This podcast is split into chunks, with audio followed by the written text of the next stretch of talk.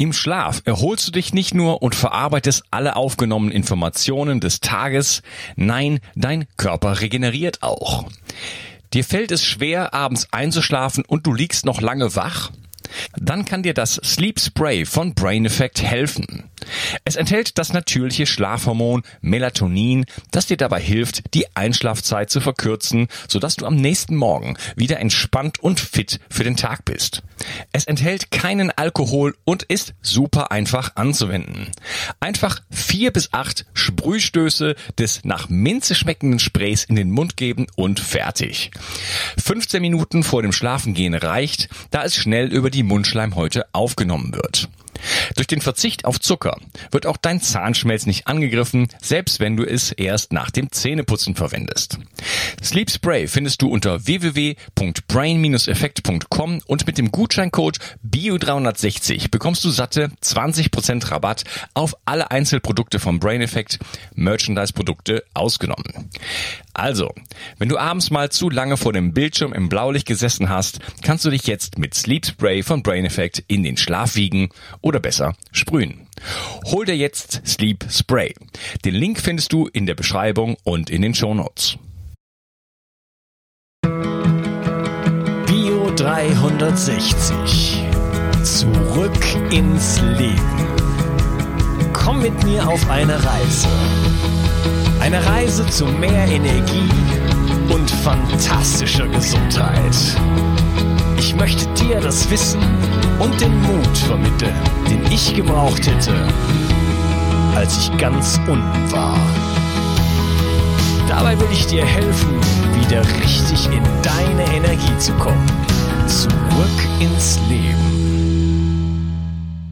Hallo ihr Lieben und herzlich willkommen zu Bio 360. Das ist der zweite Teil von meinem Interview mit Dr. Jörn Erlicke. Hallo Jörn.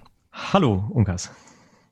Ja, wir reden über Permakultur und haben uns gerade so ein bisschen ähm, darüber unterhalten, wie wir ähm, von der Natur lernen können und wieder im Einklang mit der Natur leben, obwohl wir als fast als Fremdkörper auf dieser Erde leben und äh, durch Siedlungen und so weiter ähm, die Nachhaltigkeit quasi erschaffen müssen. Das ist nicht so gegeben. Das, da müssen wir clever sein, damit das noch geht überhaupt. Ja. Und ähm, wie wichtig ist denn eigentlich für dich ähm, das Thema Empathie?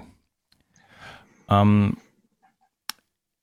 wir sind ja wir, wir richten ja sehr viel Zerstörung auf der Welt an, in allen Bereichen. Wir sägen, ich habe es im ersten Teil schon mal gesagt, an allen Ästen, die wir nur irgendwie erreichen können, was ja irgendwie auch völlig schwachsinnig ist. ja, weil äh, wer macht das schon? Kein Tier würde das jemals machen. Kein, kein wirklich denkender Mensch würde das letzten Endes machen. Es sei denn, äh, er ist wirklich nur an seinem eigenen Profit äh, sozusagen interessiert und sagt, ja gut, ich lebe eh nur noch 20 Jahre und äh, dann lebe ich in Saus und Braus und nach mir die Sinnflut. Aber ähm, so im Großen und Ganzen ähm, habe ich so das Gefühl, uns fehlt so der Kontakt zu, zu den wirklichen Dingen, zu den anderen Menschen. Ähm, jetzt geht der gerade der Spaltpilz durch die Gesellschaft äh, mit dem Corona-Thema zum Beispiel. Die einen ähm, haben Angst vor der Diktatur, die anderen haben Angst vor dem Virus, die anderen haben Angst vor den ökonomischen Folgen. Und ich habe gerade noch ein äh, hatte ich jemand angefragt, ein ganz toller Mensch für ein Interview und dann äh, wo wir ganz, ganz viele Dinge gemeinsam haben. Und dann hat er letzten Endes abgelehnt, weil, weil er irgendwie so durchschien, dass ich da ein bisschen andere Sichtweise auf dieses Corona-Thema habe. Dabei wollte ich mich mit ihm überhaupt nicht mit Corona unterhalten und äh, und habe auch gesagt, ich will da eigentlich gar nicht drüber sprechen, weil ich brauche ja Empathie, um auch zu fühlen, wo du stehst und so weiter. Worauf ich hinaus will, ist, ähm, ist, sind wir so entartet, haben wir uns so sehr entfernt von der Natur, auch von den anderen Menschen, dass wir, dass wir kein Gefühl mehr dafür haben, dass wir uns in, in, in die Dinge, in die Natur, in andere Menschen, in die Tiere nicht hineinversetzen können und deshalb so handeln, wie wir handeln? Ich vermute, dass das ein bisschen auch mit dem technischen Fortschritt kommt, weil wir leben ja in einer technischen Welt, das gab es ja vorher noch gar nie. Ja, also wenn du allein die Digitalisierung anschaust, ja, äh, da, du, du lebst isoliert, kannst im Prinzip zu Hause am PC alles machen. Die Kinder rennen schon mit Smartphone durch die Gegend. Und äh, ich merke das ja bei meinen eigenen, ja, dass, dass das äh, wirklich schwierig ist, die davon abzubekommen. Und äh, da, deswegen glaube ich schon, dass da ein Verlust äh, stattgefunden hat und dass wir auch äh, mit Ellenbogen, mehr Ellenbogengesellschaft uns, uns da entwickelt haben. Und äh, ich denke, wenn du in, dich in der Natur aufhältst und die Natur beobachtest, dann spürst du wieder eine Veränderung, äh, die da kommt. Und deswegen äh, hilft natürlich auch die Permakultur. Und wenn du dich mit der Natur beschäftigst, hilft dir dabei, dass du da das Ruder nochmal rumreißen kannst. Also ich habe, ich, ich lebe ja vegan, ja, und äh, ich bin jetzt, ich bin Veganer geworden, weil ich äh, entgiften wollte. Ich habe äh, aus gesundheitlichen Gründen hat meine Heilpraktikerin gesagt, äh, du sollst jetzt vegan leben. Und äh, allerdings habe ich einen Jagdschein und bin vorher jagen gegangen. Und also hast du mir im Vorgespräch kurz erzählt, das finde ich großartig. Veganer mit Jagdschein. Ja. Und, und ich, ich bin auch am Anfang, als ich dann auf vegan umgestellt habe, bin ich nach wie vor zum Jagen gegangen, weil ich so meinen Abschussplan hatte ich, ja, der mir da vorgeschrieben wurde. Und aber durch das, durch die vegane Ernährung hat sich das so entwickelt, dass ich, dass ich die Tiere, ich konnte nicht mehr schießen. Ja, also das letzte Mal, als ich beim Jagen war, das hat mir fast die, das Herz um, umgedreht, ja. Und ja, also wenn du die da nicht auf isst, dann ist das ja auch nicht äh, rechtens. Macht, macht auch keinen Sinn, ja, macht auch keinen Sinn. Und deswegen habe ich dann letztendlich auch gesagt, das mit der mit der Jagd, äh, das das hat keinen Wert. Und das Interessante für mich ist eben, wie sich durch eine Veränderung jetzt in der Ernährung in, in meinem Fall, äh, wie das äh, auch auf der Gefühlsebene einschlägt. Ja, und da gibt es sicherlich andere Beispiele auch. Ja, das ist halt äh, das, wo ich direkt äh, betroffen war, ja. Und ähm, wenn du, wenn du auch äh, Tiere beobachtest, also Wildschweine zum Beispiel, ja, die, die strecken die Köpfe zusammen und stehen da stocksteif da für ein paar Minuten und dann auf einmal laufen die geordnet wie eine, eine, Militärtruppe äh, vom, vom Platz. Ja? Und da, da kannst du dir dann schon Gedanken machen, kommunizieren die da, wenn die da im Kreis stehen und die Köpfe in die Mitte stecken? Ja, was passiert da? Wie tauschen die Informationen aus? Und äh, da merkst du dann doch, dass, dass Tiere auch ein ganz andere, äh, also das sind Wesen nicht, das sind nicht einfach Instinkt gesteuerte äh, Wesen, sondern da sind auch Gefühle da und und, und, und auch für ihre Nachkommen. Also das ist viel umfangreicher, als wir das uns vorstellen können. Ja, ich habe das früher auch nicht für möglich gehalten. Mhm. Ich, ähm, ich bin übrigens kein Veganer war aber mal Veganer und äh, ich hatte sechs Jahre, du weißt es nicht, chronische Müdigkeit und als das so losging, habe ich dann gedacht, na, muss irgendwas machen, bin dann erstmal Vegetarier geworden und da war dann tatsächlich nach circa drei Wochen ähm, ist irgendwas passiert in mir und ich hatte plötzlich ein, ein Gefühl des Friedens in mir. Das war unglaublich. Und das war für mich lange Zeit, habe ich dann auch mal gesagt, äh, allein das ist der Grund, warum ich quasi nie wieder Fleisch essen kann in dem Sinne. Mhm, ja. Dann aber später gelernt, dass wenn ich mich von Weidehaltung ernähre und die Tiere ein, glückliches Leben führen, dass es, äh, und die ganzen Giftstoffe und so weiter da nicht drin sind, dass äh, ja, dass ich trotzdem Frieden in mir, in meiner Brust ja. fühlen kann. Ja, ich, also ich halte die Jagd jetzt nicht ver, verwerflich, wenn jemand Fleisch essen möchte, dann denke ich zum Beispiel, dass die das Wildbrett, ja, das ist nach wie vor das Gesündeste ja, und auf die humanste Art äh, durch, durch den Schuss. Ja. Äh, anders sieht's dann aus, wenn du dann die, die ganzen LKW siehst, die zum Schlachthof fahren und, und die Tiere ja. Stress haben und so, aber das ist ja ein anderes Thema. ja, genau. Okay. Ähm, ja, also wir waren noch bei der Empathie. Ähm, wir sehen ja nicht, wenn man, es, eigentlich müsste ja jeder mal in so eine Schlachtfabrik reingehen. Um zu sehen, will ich noch meine, mein Steak oder was weiß ich, mein Schnitzel im Aldi kaufen? Oder ähm, bei der Landwirtschaft das Gleiche. Ja, setz dich doch mal dahin und schau dir, nimm mal den Boden in die Hand, ja. äh, den, den Ackerboden, schau dir den mal an und ähm, zum Vergleich vielleicht ein bisschen Waldboden oder, oder von, von, einer, von, einer, von, einer, von einer guten Weide, die äh, vernünftig, äh, wo es eine gute Weidewirtschaft gibt. Ne? Weil die, die Weidewirtschaft baut ja den Boden auf. Da ne? habe ich ein sehr schönes Interview mit Anita Igel, schon oft zitiert.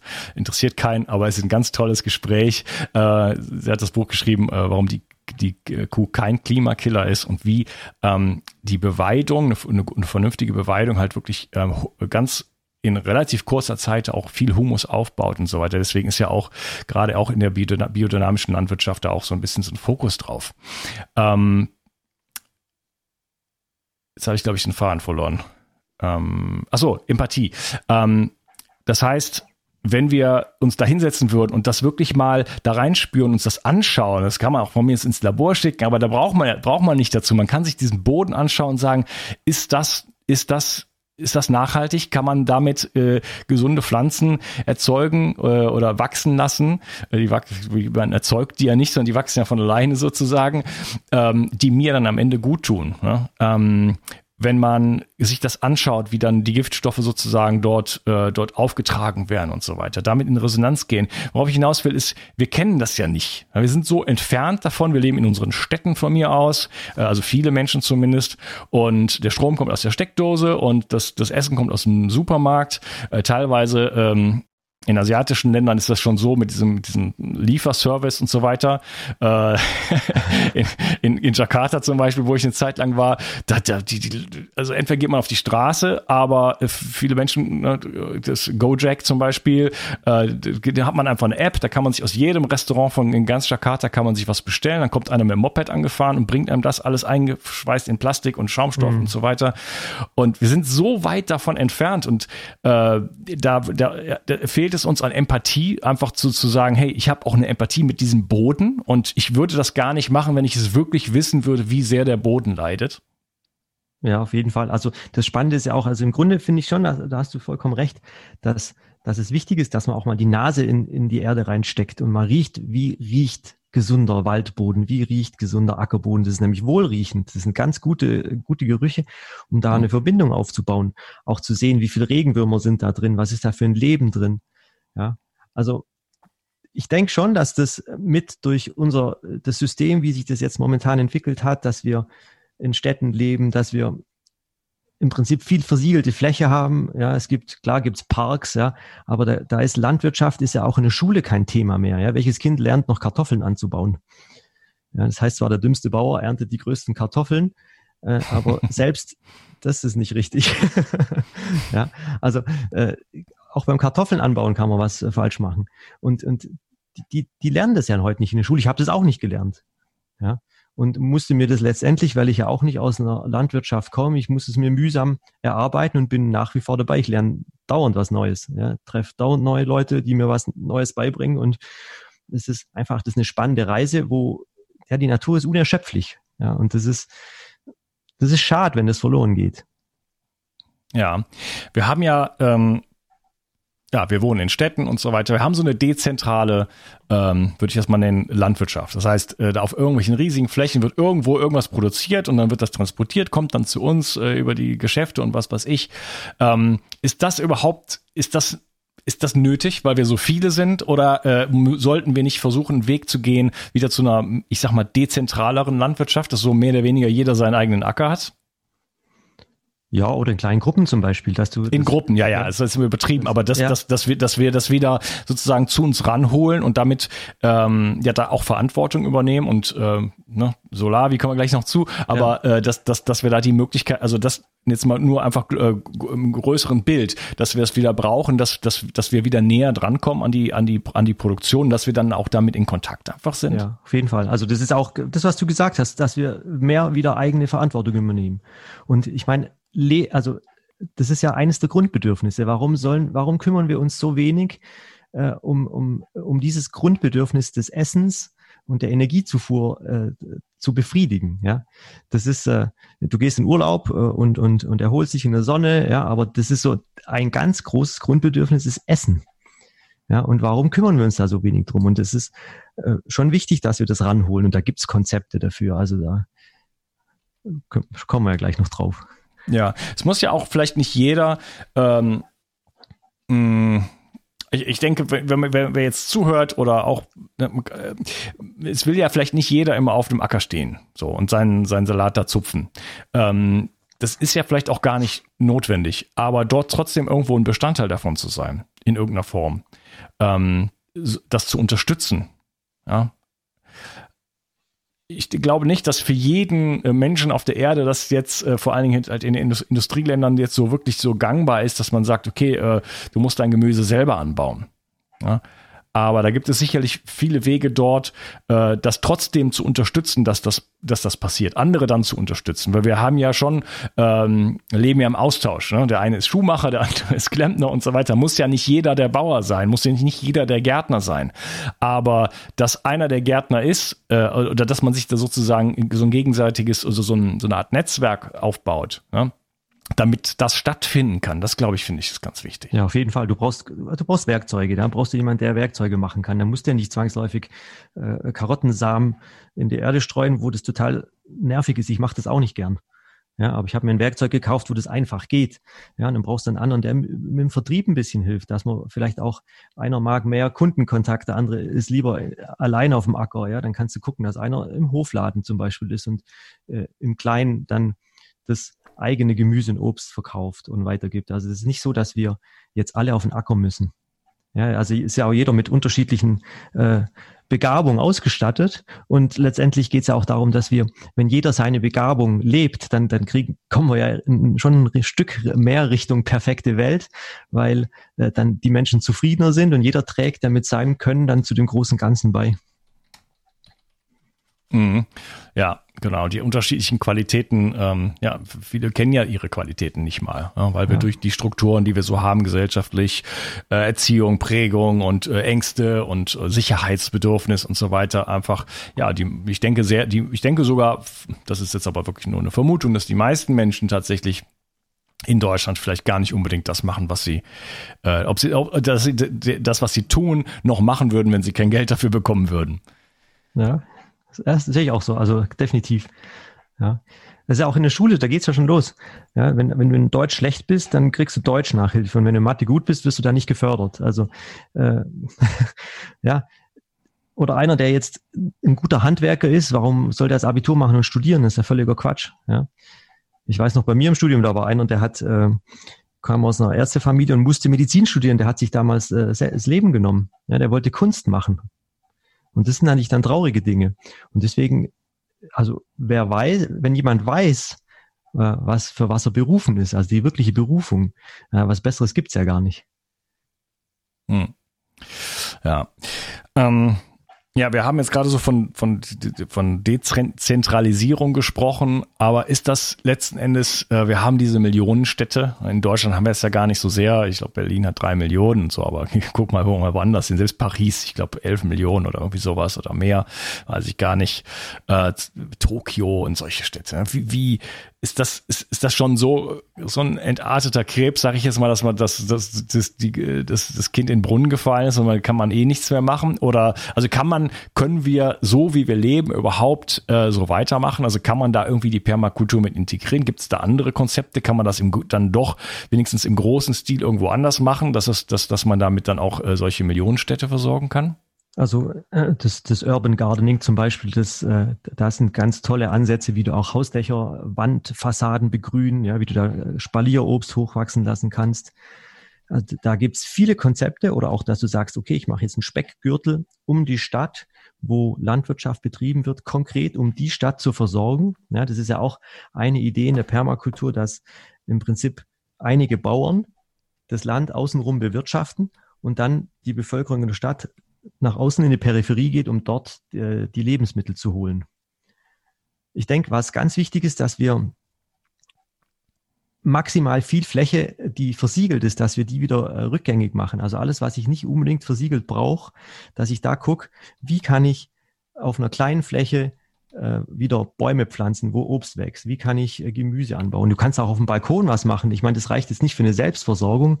Letztendlich ist es doch im Großen eine große Wirkung, wenn jetzt jeder äh, fünf Kartoffelpflanzen auf dem, auf dem Balkon hat, ja, oder seine Kräuter, Wildkräuter für Smoothies oder um, um zu würzen. Ja, also da kannst du schon, die Flächen kannst du nutzen.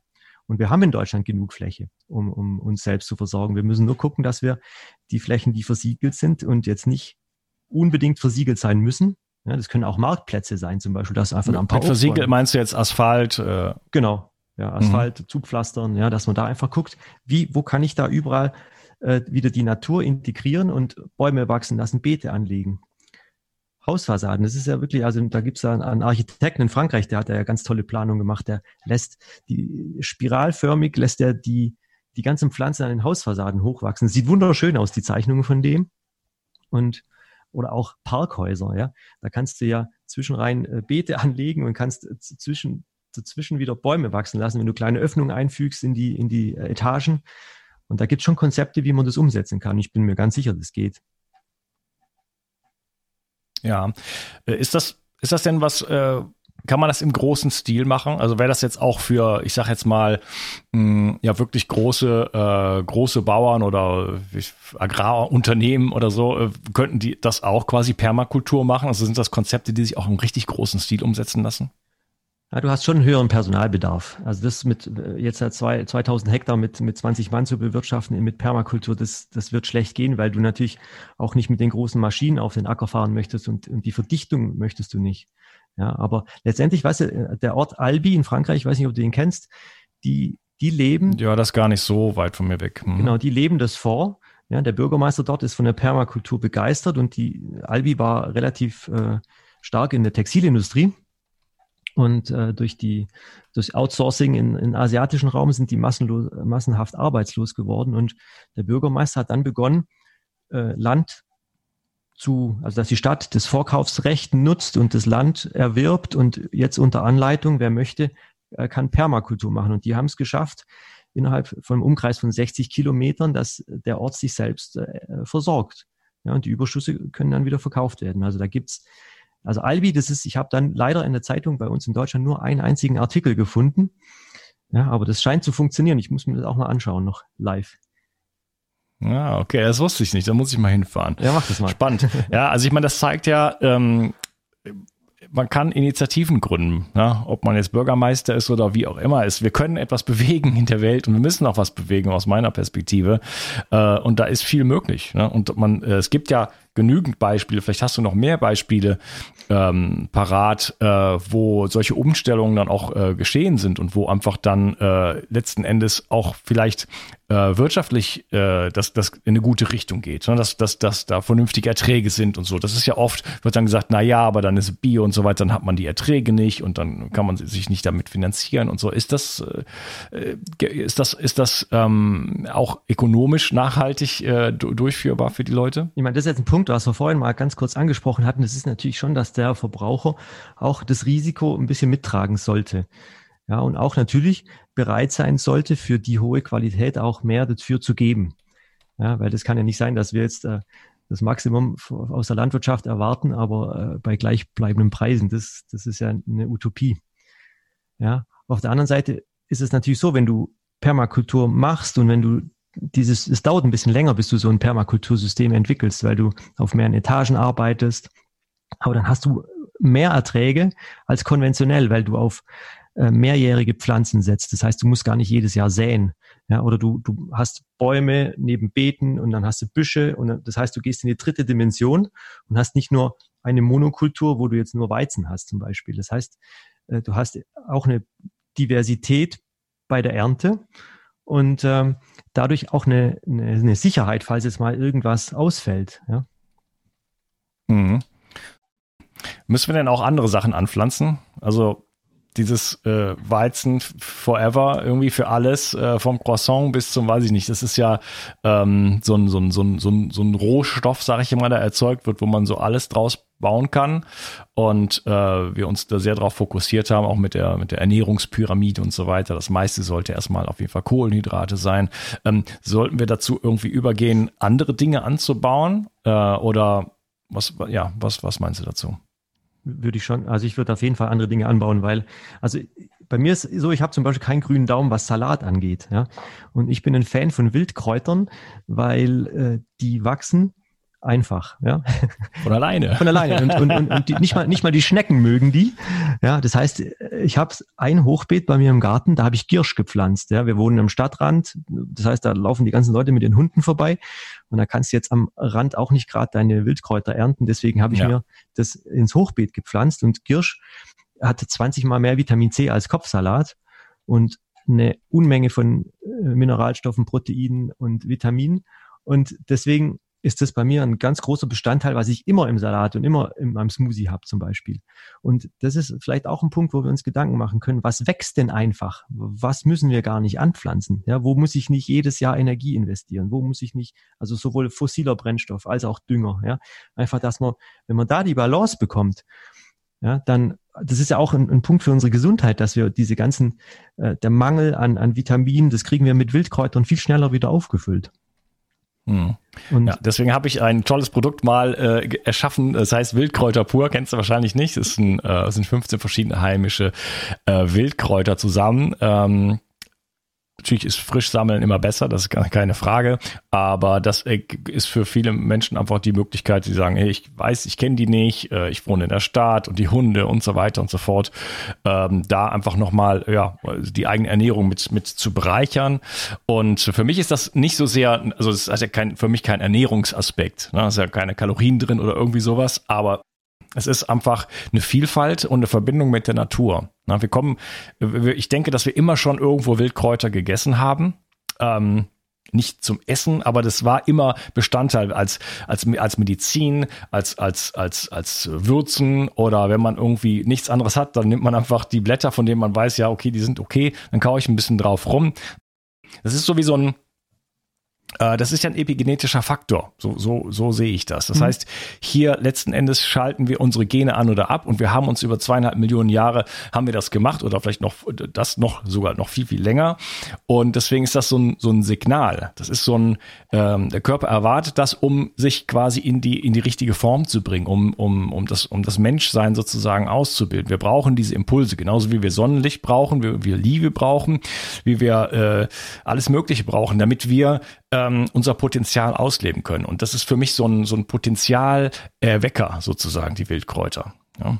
Ja, und in getrockneter Form, das ist ja nichts Verwerfliches. Also äh, im Winter, du, du trocknest im, im, Herbst, damit du im Winter äh, Kräuter hast. Ja, da ist ein Ticken weniger an Nährstoffe drin, aber immer noch besser als nichts. Also das ist auf jeden Fall. Ja, finde ich und gut. schmeckt super. Ja, finde ich, find ich klasse, ja. Ja, ja ähm, lass uns doch mal hier nochmal ähm, den Cut machen und dann im dritten Teil möchte ich dann wirklich äh, so auf viele praktische Sachen kommen, dann endlich das Solavi-Thema ansprechen und äh, wie kann man das eigentlich umsetzen und, äh, und so weiter und so fort. Schön, dass du hier warst und ich freue mich auf den nächsten Teil mit dir. Mach's gut. Tschüss. Dankeschön. Tschüss. Ich habe auf dich gehört und ein Bedürfnis von dir umgesetzt. Du hast verstanden, wie wichtig Wildkräuter für dich sein können, aber du hast mir auch geschrieben, dass du dich mit Wildkräutern nicht auskennst und dass es in der Stadt auch fast unmöglich ist, diese zu sammeln. Daher habe ich eine Wildkräutermischung zusammengestellt, die in Deutschland völlig einzigartig ist und mein ganzer Stolz. Du bekommst 15 heimische Wildkräuter in allerbester Rohkostqualität. Darunter Beifuß, Wegwarte, Gundermann, Bärlauch, Klassiker wie Löwenzahn, Brennnessel, Mariendistel und viele mehr. Mit dieser Mischung unterstützt du deine Gesundheit mit einer Vielzahl an sekundären Pflanzenstoffen und Bitterstoffen. Leider darf ich dir nicht verraten, wobei dir diese tolle Mischung helfen kann. Das darf in Deutschland nur die Pharmaindustrie. Außerdem habe ich darauf geachtet, dass das Ganze auch noch richtig gut schmeckt. Du kannst damit zum Beispiel deinen Smoothie veredeln oder einen Teelöffel davon in dein Gemüse rühren. Auch für einen grünen Saft, wie ich ihn in meinem Buch Richtig Entgiften 2.0 beschreibe, ist er ideal. Die Mischung heißt Wildkräuter pur und du bekommst mit dem Gutscheincode BIO360 einen Rabatt auf deine erste Bestellung. Decke dich also am besten gleich mit einem guten Vorrat ein. Du wirst es nicht bereuen. Den Link findest du gleich unten in der Beschreibung. Bio 360 Zurück ins Leben. Komm mit mir auf eine Reise. Eine Reise zu mehr Energie und fantastischer Gesundheit. Ich möchte dir das Wissen und den Mut vermitteln, den ich gebraucht hätte, als ich ganz unten war. Dabei will ich dir helfen, wieder richtig in deine Energie zu kommen.